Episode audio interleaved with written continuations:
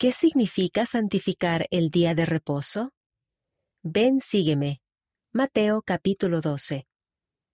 El presidente Russell M. Nelson cuenta cómo en su juventud estudiaba listas de cosas que hacer o no hacer en el día de reposo. Más adelante, aprendió de las escrituras que su conducta y su actitud en el día de reposo constituían una señal entre él y el Padre Celestial. Dijo, Con ese entendimiento, ya no necesité más listas de lo que se podía y no se podía hacer.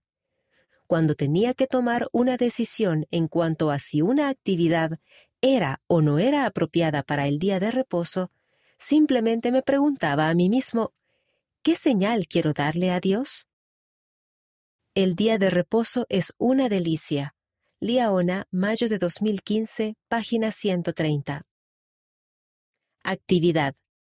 Lean las enseñanzas de Cristo en cuanto al día de reposo en Mateo capítulo 12, versículos 1 a 13. Véanse también Isaías capítulo 58, versículo 13, y Doctrina y Convenios, sección 59, versículos 9 a 13. Llenen el cuadro que se encuentra en la página 46 con los principios doctrinales que encuentren en esas enseñanzas. Como familia, analicen las maneras en que podrían aplicar esas enseñanzas hoy.